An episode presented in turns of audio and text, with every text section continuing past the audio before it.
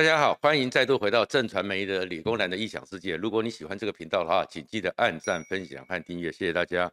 今天呢，当然岁末年初呢，所以我们还是来谈一谈二零二二的一个政局的一个发展。不过呢，现在整个情势在一月九号中二选区投完票之后，有个巨大的转变，而这个巨大的转变，恐怕是国民党真的会灭门，而且六都选举。国民党不要以为好日子还在，六比零，国民党完全挂零的机会即将可能会发生。那坦白讲呢，国民党真是一个非常奇妙的党。我们常常说国民党哦是一团散沙，大家还不团结。但是一月九号之后呢，国民党各路人马突然都团结起来了，各路人马都只有一个共同的目标，所以朱立伦还是有做统孤的作用。因为国民党当这个一月九号。中二选区惨败之后呢，大家都只做一件事情，痛骂朱立伦，这就是国民党真的就团结起来了。所以大家都在痛骂他，也代表着我们终于看到国民党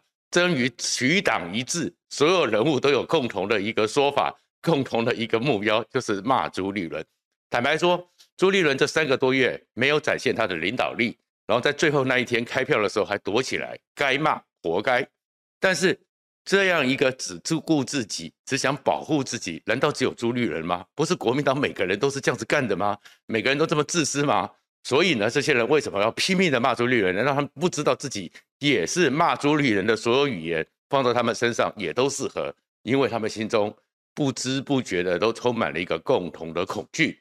这个恐惧就叫做下一个轮到谁？下一个谁会倒霉？因为呢，整个中二选区开票出来之后，事实上，当严宽恒其实严家还是竭尽全力。坦白讲，他们拿到八万票，以五十八的投票率，跟比照过去，严家并没有垮。可是他们出现了一个状况是，民进党真的是陈从陈柏惟到林静怡成长了一万五千票，所以民进党只要攻下去，民进党只要动下去，民进党是有能力。攻下没有打不破的堡垒，而国民党就要面对一个状况是，国民党再也没有一个绝对守得住的地盘，连中二选区都可以被击破了。下一个轮到谁，就是国民党现在最大的恐惧。而这种恐惧来自于哪里呢？来自于是民进党已经有了一个胜利的方程式，这个胜利方程式就是刨地三尺，把你祖宗十八代通通拿出来，然后无差别攻击。这种无差别攻击、全面的狂轰乱炸之下，国民党完完全全就只能被打、被攻击，而他的基本盘是不够的。国民党终于必须面对一件事情：很多人虽然不喜欢国民党、不喜欢民进党，但是更讨厌国民党、更看不起国民党。所以在这个局面之下，国民党其实本来大家以为说有连任者的优势。民进党在整个这一场二零二二的选举中，民进党应该是居于守势的，就完全错误。现在民进党可以全面进攻，而国民党守势是很困难的。那下一个会轮到谁呢？激进党马上就讲到说：“哎，这种地方派系垄断地方的地盘，连严清标都可以可以攻破，那还有哪边攻不破的？”所以激进党就喊出了云林、张家。那有些人就喊出了，哎，花莲的傅家。坦白讲，这些地方本来他们掌控这些地方，他们是跟国民党结盟，他们并不是国民党的根底，不见得是实际上对国民党有伤害，国民党也救不了他们。但是国民党更危险的是什么？接下来他们的台中、他们的台北、他们的新北、他们的桃园，可能通通都会失去。所以这加起来的话，高雄、台南就不用讲了。国民党六都选举六比零这样的一个可能性是越来越高的。首先呢，现在的民进党呢士气大振，短短六十七天，连中二选区严清标都可以被他们击溃，连现在接下来五月的时候，大甲镇南宫严清标掌握的大甲镇南宫二十二年董事长宝座还能不能保，都成了一个大问题。此时此刻，民进党正在乘胜追击。而他们乘胜追击的方法呢，就是一样的，继续的针对，就是像那个蓝线的中台中捷运正音站，或者是违法的可涉可能疑似涉及违法的违建，或者是占用国有地，继续攻打，而这里面攻打就是公权力，你拿到政人民赋予你的公权力，你在谋取自己或跟自己有关系的朋友的私利，这件事情确实还可以继续打下去。所以你看到现在他们继续的在攻打卢秀燕，卢秀燕现在就是北屯的大园区的社会住宅，那当然北政府呢，市政府、台中市政府有一套说法，可是你后面是不是有些建商？而这些建商跟你的整个卢秀燕，你的夫家也是做建设营造的，有没有关系？卢秀燕就变成是他必被迫要去做解释，而这解释就算他说的一切是一切合法，但是在民进党这种狂轰猛炸之下，能不能说服选民，那是他的考验。然后还有很多卢秀燕这三年多来，还有哪些公共建设，还有哪些状况？哪些情况是会被攻的？所以卢秀燕呢，再也不可能像她一样，还是做一个平平顺顺的妈妈市长。而最后在投票前夕的时候，在脸书说处事无畏，我处理我在这个世间上我是没有任何畏惧的，和平共存，这是不存在的。现在卢秀燕应该要感到畏惧，因为。所有的轰炸，你这是台中是有机会把你打下来的。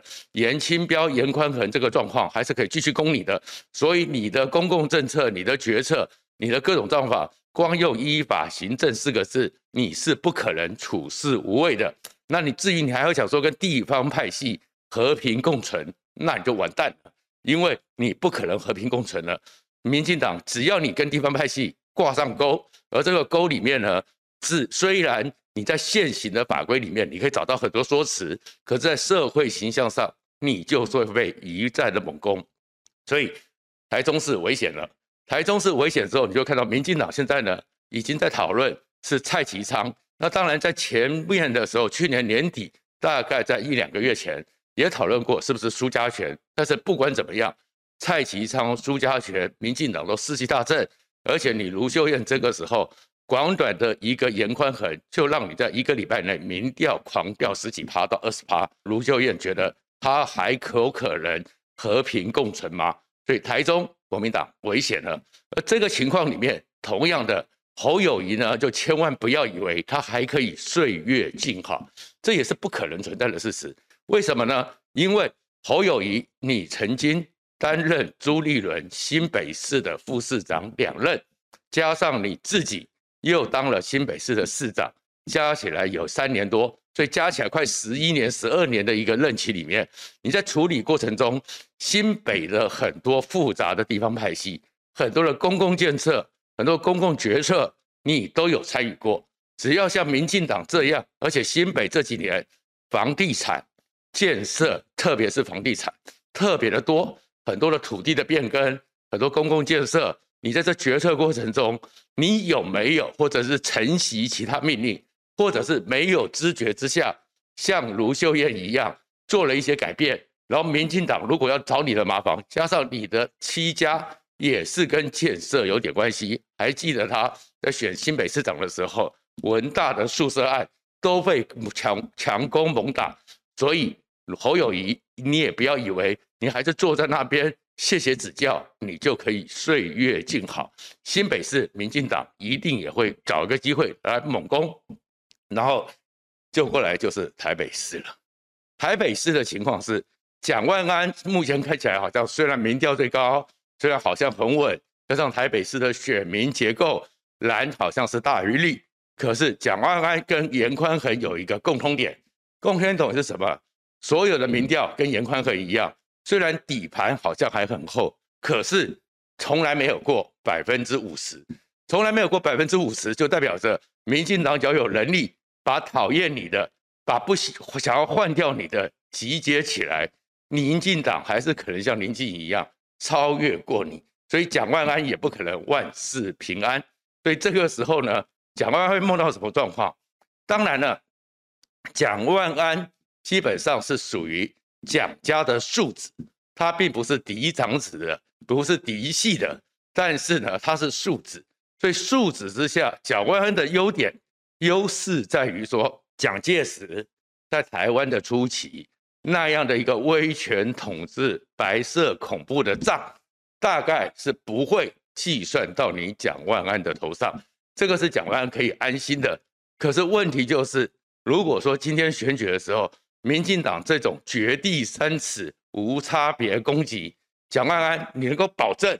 你家里面、你的蒋家的其他堂兄弟、其他的堂兄弟里面有没有什么事情是你不知道的？有没有什么事情是可以牵连过来的？不要忘了，在中二选区里面，那个八一七招待所、那个一零五号码头，其实都不是严宽恒的，但是是严宽恒的兄弟。虽然他的那个兄弟跟他不是同父异母，可在选举杀起来的时候，选民的观感里面都认为你们是一体的。所以蒋万安，你自己要去思考，你不可能万事平安了。你自己要去面对的是你的那些堂兄弟们。有没有做很多事情是你不知道的？事实上，以蒋万安跟整个蒋家嫡系来讲，以他爸爸蒋孝严以前叫做张孝严来讲，其实是有一些复杂，而这种复杂里面未必他能够知道，其实那些堂兄弟家族们干过什么事。但是那件事情也许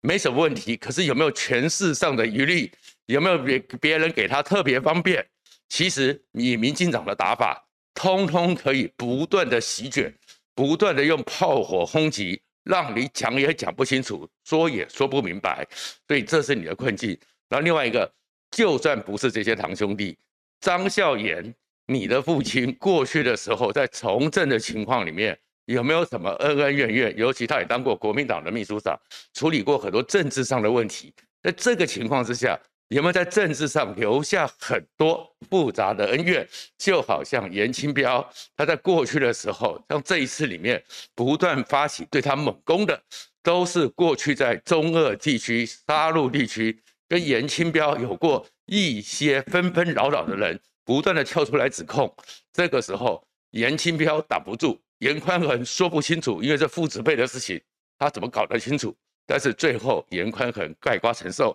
在这种情势里面，难道你蒋万安不要去面对你爸爸、你妈妈在以前的时候都常常有很多新闻、很多讨论，甚至你的堂兄弟的问题吗？所以整个这个形势看过来，国民党不要以为他们稳赢了。现在这个局面里面，台中不可能和平共存，新北侯友谊不可能岁月静好，蒋万安不可能在台北市万事平安，所以三都都拿掉了。好，那现在就过来了。国民党总有最后一个希望吧？桃园吧？桃文郑文灿呢？郑文灿今年呢流年不利，大概八字不好。从那个三加十一叫华航洛夫特，到整个四大空投，看起来郑文灿要去接班梯位是有问题的。桃园你总打得下吧？但是国民党在桃园里面。目前先前传出呼声最高，最可能代表国民党参选的是桃园的议长邱奕胜，而我们也知道邱奕胜呢，在朱立伦请他兼任桃园党部主委的时候，马上被人家掀出来，他也有过司法的争议，他也有过过去的一些司法的记录。那以民进党狂打严清标这个状况，而严清标的基础这么雄厚，都被打垮了。邱义胜还会代表国民党选桃园市吗？邱义胜真的敢代表国民党选桃园市吗？恐怕国民党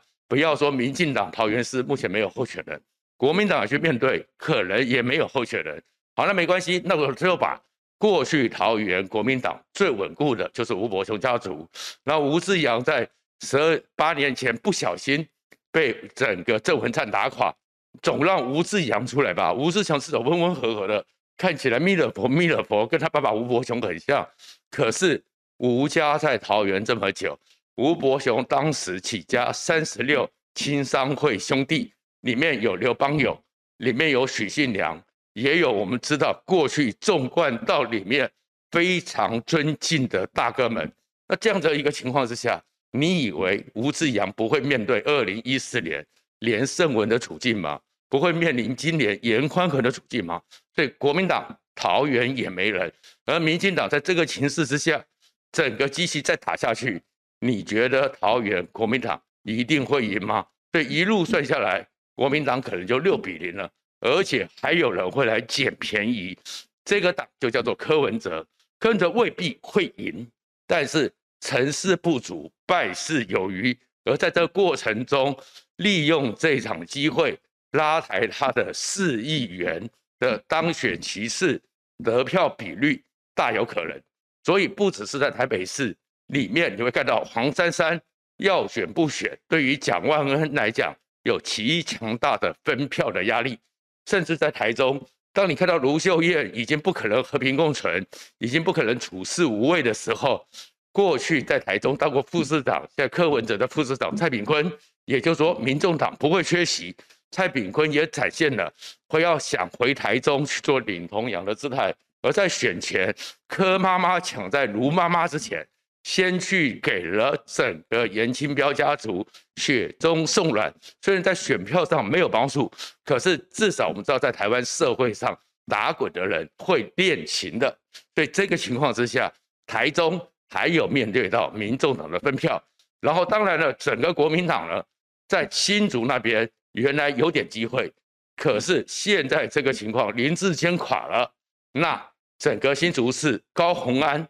大概会比国民党的候选人看起来目前的声势和胜算更大，所以新竹市也不会是你国民党拿回来。所以整个国民党原来以为说做十四望十六，然后呢，整个朱立伦上任的时候讲说年底没拿到十六席他会请辞，那现在看起来朱立伦真的很危险了。那朱立伦危险之后，所以你就回到现在这个情况，为什么现在国民党那一堆人在骂朱立伦要下台？但是都是比较底层、比较零散的声音，政治人物没讲话，因为不急嘛。这个局面如果是这样子，到了十一月开票那一天，朱立伦的成绩不好，朱立伦就请辞了，党主席就要换人了，而那个新的党主席就可以去决定总统候选人。干嘛要现在？现在去的时候有办法改变现在六都挂零的局势吗？如果没有能力，现在当了党主席，不知道了十一月也要请辞？所以会看到韩国瑜。不会在这个时候选党主席，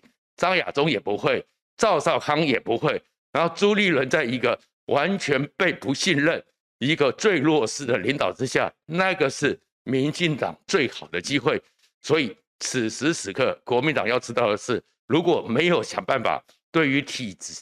对于路线做一个彻底的改变，而且时间要快，在五月以前没有处理好，五月以后半年的时间选举开打。国民党还是这个局面，国民党死定了。那当然，此时此刻我们也看到，整个国民党正在一个内乱里面。民进党呢是现在突然之间发现胜利有机会，没有攻不下的堡垒。民进党的内部的纷扰，后蔡英文时代的纷扰也起来了。我们会看到的一个情况是，你会看到像屏东，在屏东那个地方，潘孟安任满了，所以潘孟安不会再选了。可是呢，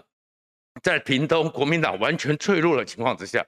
只要赢得民进党的初选，几乎就是有胜选当选的可能，等于说直接拿到了门票了。所以现在周春敏，然后呢，钟嘉宾、庄瑞雄真的很凶。那钟嘉宾和周春敏都是新潮流的，潘孟安当然都会支持，但是周嘉宾个性比较沉稳，